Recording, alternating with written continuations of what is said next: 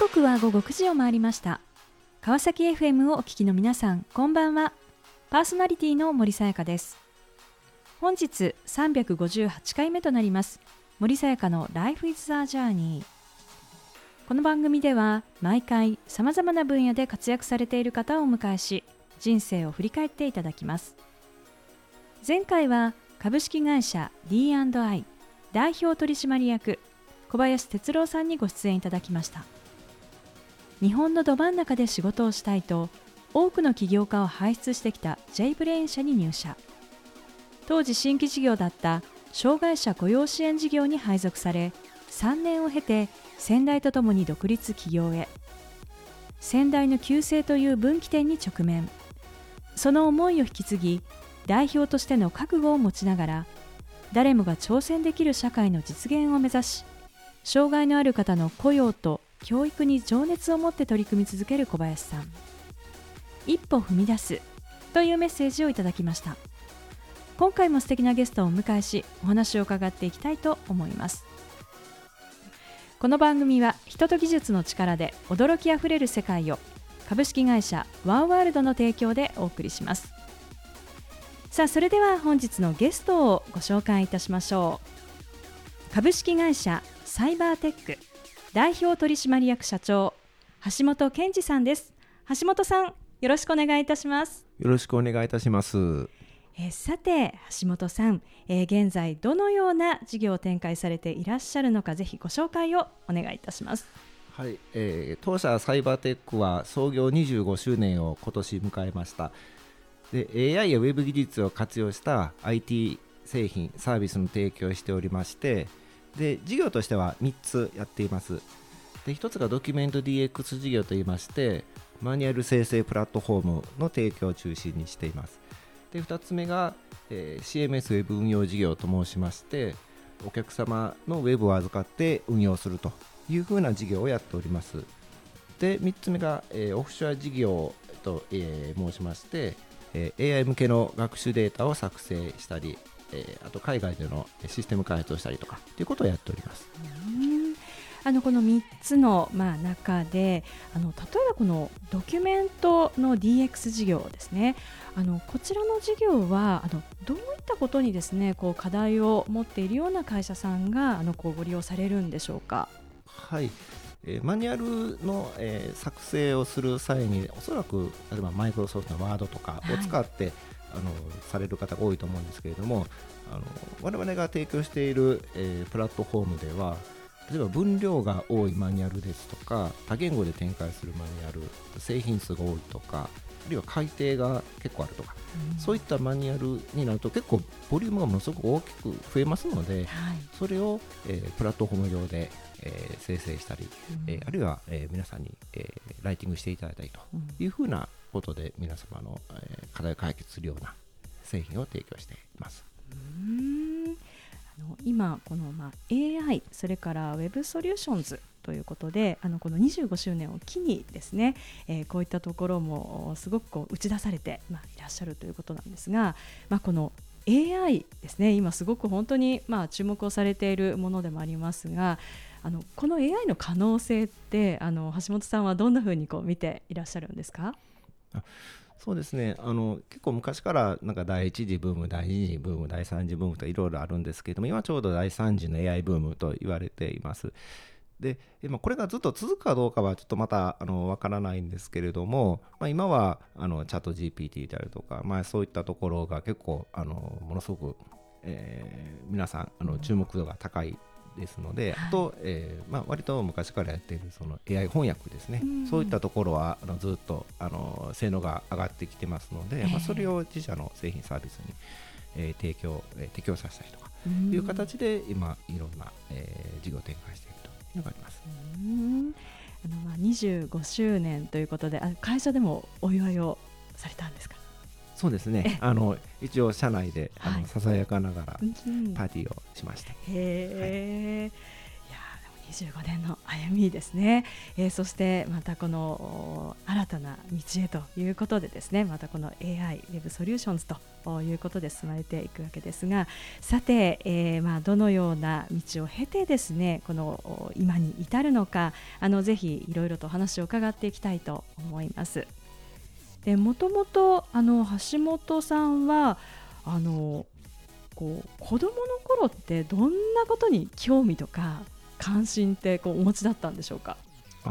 結構割ともう凝り性な性分です私は。で小学校の頃はあの昔あのベーシックとかっていうあの、はい、プログラム言語があったりしたんですけども、えー、それであの、まあ、いわゆるそのちょっとしたゲームを作ったりとかっていうことをやる、まあ、今で言うとパソコン少年みたいな感じですかね、はい、そういったことをやったりとか、えー、で中学の時はちょっとあのプログラムはちょっと飽きたってもあってですね、うんはい、ちょっと近い世界かもしれないですけど将棋にはまったりしてですね。で結構いろいろとやったりですね、まあ、最近で言うとなんかあのえー、サウナブームの前にサウナにはまったりとか 歴史が好きだったりとかですね、お城巡りしたりとかですね。いろいろ凝り性です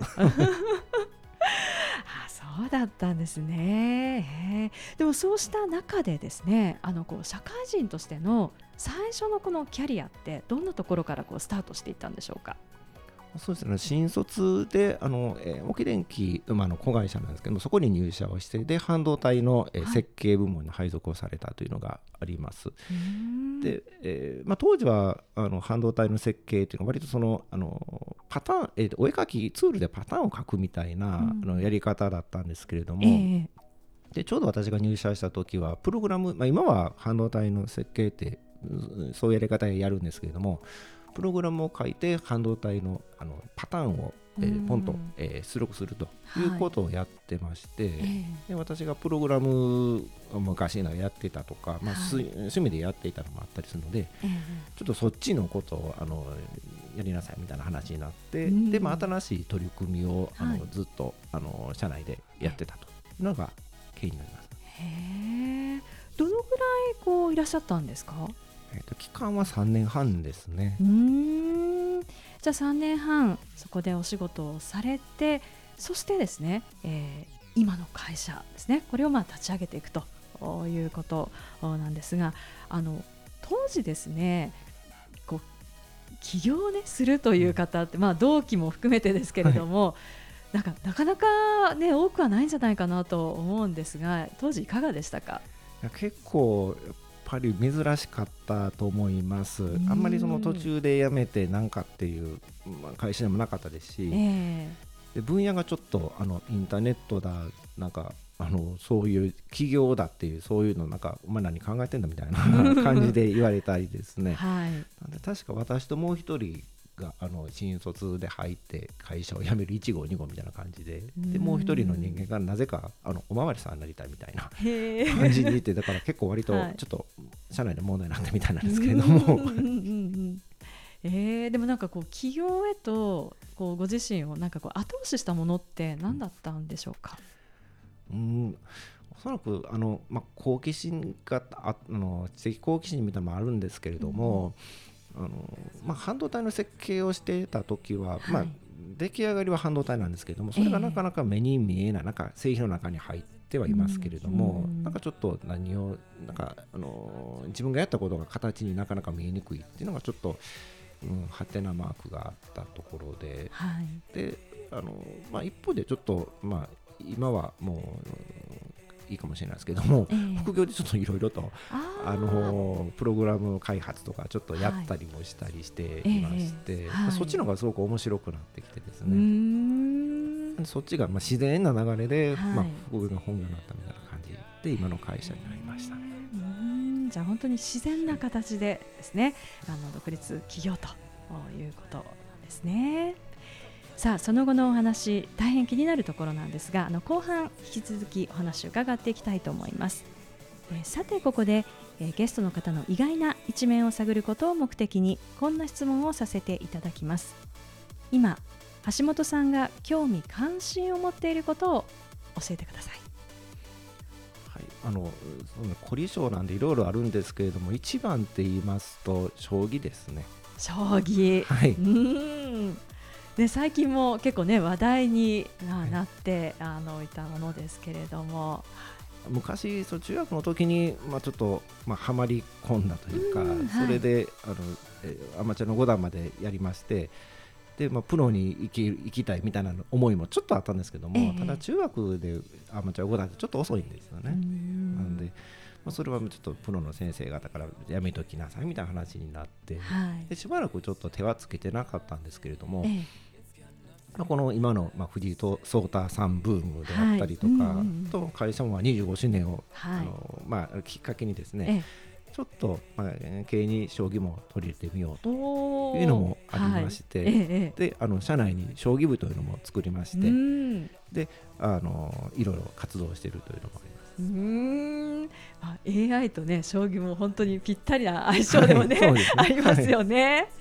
はい、ありがとうございます。さあそれではここで一曲お届けしましょう。ビートルズでブラックバード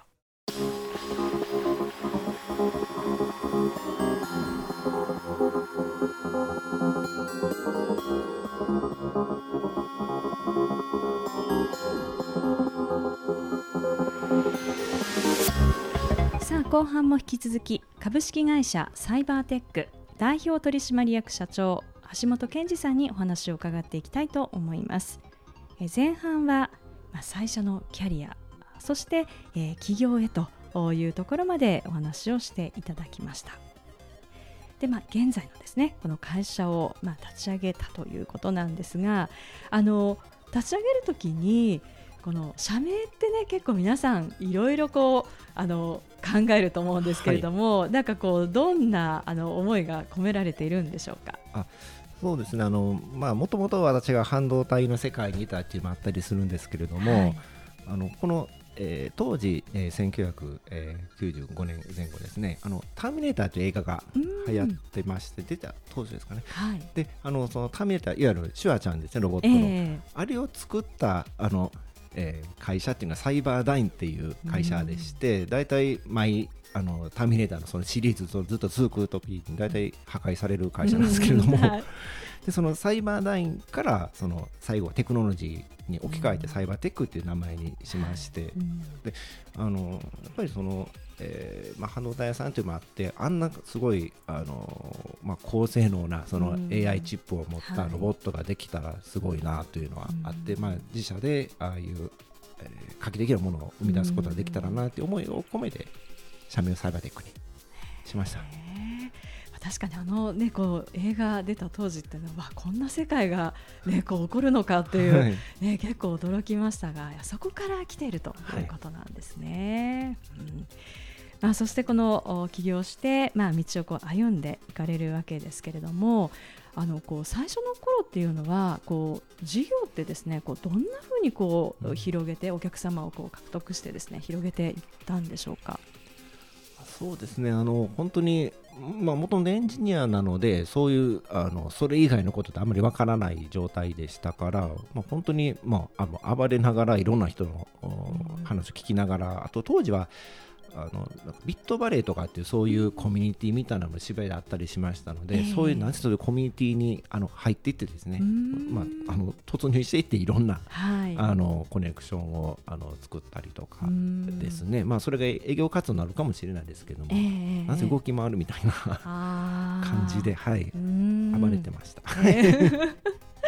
えーへえでもそこからスタートしてですね、まあ、こう今に至るわけですがあの今振り返るとですね、はい、えー、この橋本さんの中でこの分岐点となった場面というのは一体どんなところだったんでしょうか？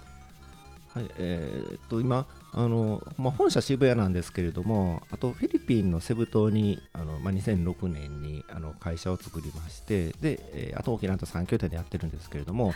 そのフィリピンの拠点を作る前にあの実はあの中国の上海で、あの同じような海外拠点開発拠点ですね、はい、作ろうというのを、まあ、2002年3年、えー、4年ぐらい、まあ、かけてやってみました。で、えー、もうその上海にあの初めて行った時があのまあ、私があのパスポート持っていなかったのでそれが初めての海外で、まあ、カルチャーショックも受けながらいろいろなんかやったんですけれども、はいでその時にあの結構あの中国語うん。なので、まあ、漢字圏なので、まあ、コミュニケーションはまあなんとかちょっとあのあだこうだ言いながら取れるかなと思ってやったんですけれども、拠点をちょっと作ろうと。ただ中国語はちょっとなかなか敷居が高かったのもあったのと、はい。あとは当時、まあ、小泉首相が靖国に参拝とかして結構いろいろと現地でトラブルもあったりしたので、うんちょっとこれは違うなと思って、まあ、結構あの勉強代をいろいろあのはい。払いましたけども、ええ。撤収しました。うん。でそこからどうしようかなっていうのがまあ一つあのありまして。はい。であの英語であのちょっとなんとかコミュニケーション取れるエリアに拠点を作ろうというふうな形で、まあ、ちょっとちゃんとリサーチをし直してですね。はい。でフィリピンの方に拠点を作ったというのがあります。うん。なので、まあ、ずっと中国でなんかやり続けてたらまあちょっと今どうなってたかわからないですけども、あまあー結構ちょっとかなり、うんしんどかったかもしれないですね。あー。でもこの辞めるというその決断っていうのはやっぱ大変ですよね。そうですね。結構うん。まあそれははいなんなんか今までなんかかけたコストだなんかまあえー労力もそうですけども、うん。どうすんだみたいな話もいろいろまあ社内でもあったんですけれども、ええ。まあまあそれはもう、まあ、ちょっとまあまあ見切りをつけたというかですうんうんね、うん。はい、はいでもそのフィリピンに拠点作られて、まあ、言葉はこの中国語よりも英語の方がこう少しコミュニケーションっていうのは取りやすくなるでも一方でいろいろなそのまあ国が違うとこう召集官であったりですとかこう文化っていうのも違う中でどんなふうにしてですねこの拠点作りというものを行っていったんでしょうか？そうですあの拠点を作るという、まあ、別にノウハウもないので、まあ、なんせも現地で、まあ、いろいろな、まあ、あの例えばお世話になる方私の場合は現地のそのフィリピン人の弁護士の方ですね。はい。もう根掘り葉掘り聞きながら別に、まああのまあ、当時英語がちゃんとあの喋れるわけでもなかったので本当にホワイトボードに絵を描きながらああだこうだどうだってもう話をしながらこういうことしたいんだみたいなのを伝えながらあの、まあ、会社を設立していろんな文化ですねうん。を聞いていって、まあ、日本とフィリピンだとかなり違う文化とか、うんまあ、法制度もありますんで、ええまあ、聞いていって、まあ、なんとか、まあ、教わったというか感じですかねうん勉強しながらなんとか作ったみたいな感じですね。へえ。じゃあこうやってまあこうできてですね。まあ今もですねこの拠点を持ってやっていらっしゃるということなんですが、あのこの歩んでこられたやっぱりこの道の中では。まあ、このいろいろとこの、まあ、予期せぬ出来事っていうのもたくさんあったと思うんですけれども、まあ、例えば、まあ、リーマンショックであったり、東日本大震災であったり、まあ、なかなか自分たちではコントロールできない、えーそういったあの環境の中でですねそのこう経営というのをこうどんなふうにこう行ってですね、えーそのこう危機っていうのを乗り越えていかれたんでしょうか？そうですまあ、そのあのリーマの時であるとか東日本の時も結構割とあのまた別の意味でかなり大変な時期ではあったんですけれども、まあ、それはあのあれとして、まあ、個人的、まあまあ、経営者としてあの、まあ、ちょっと私、まあ、特徴かもしれないんですけれども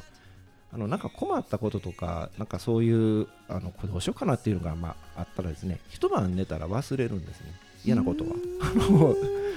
なので、はい、まあ、それはすごくあの、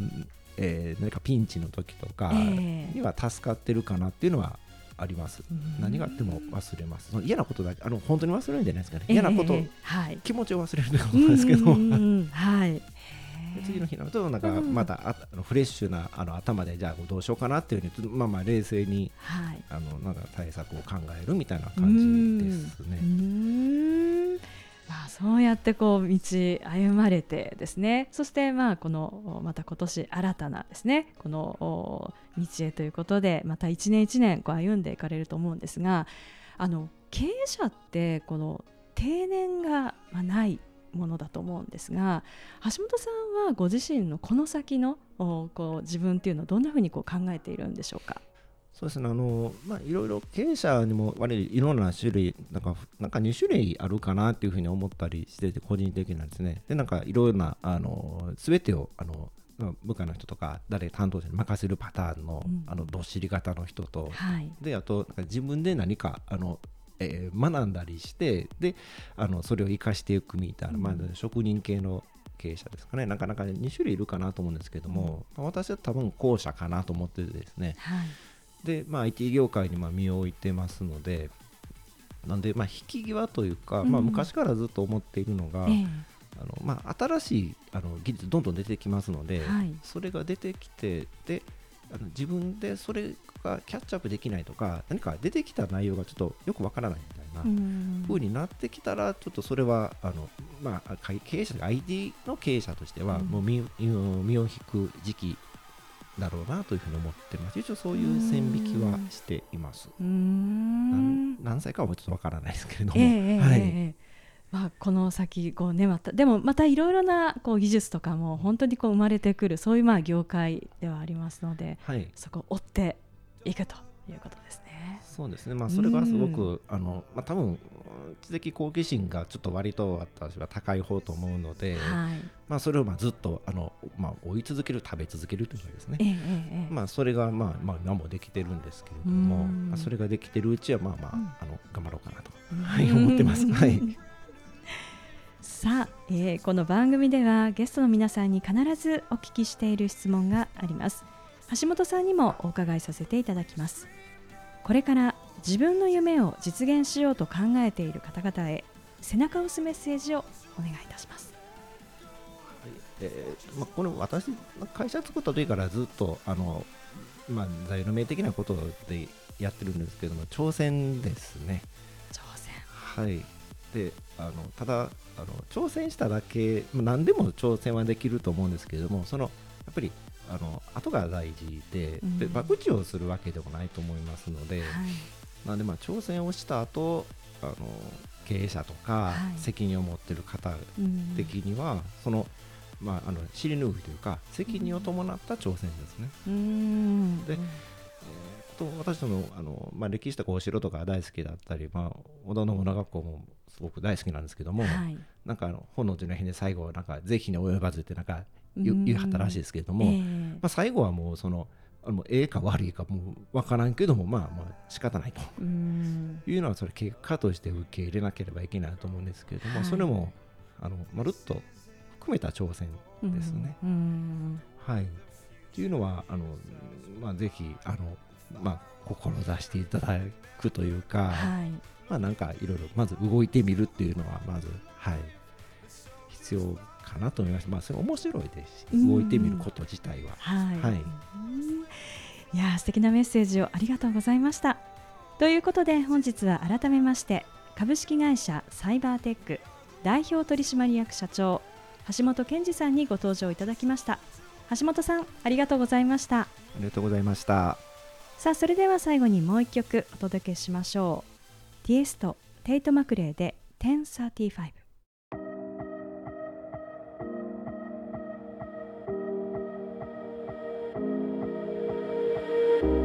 森さやかの Life is a Journey いかがでしたでしょうか？沖電機に入社し半導体業界でキャリアをスタート。3年半で会社を離れ IT 業界で事業を起こして起業の道へ。そこから25年。取り組み続けた上海拠点の立ち上げをやめる決断。リーマンショック。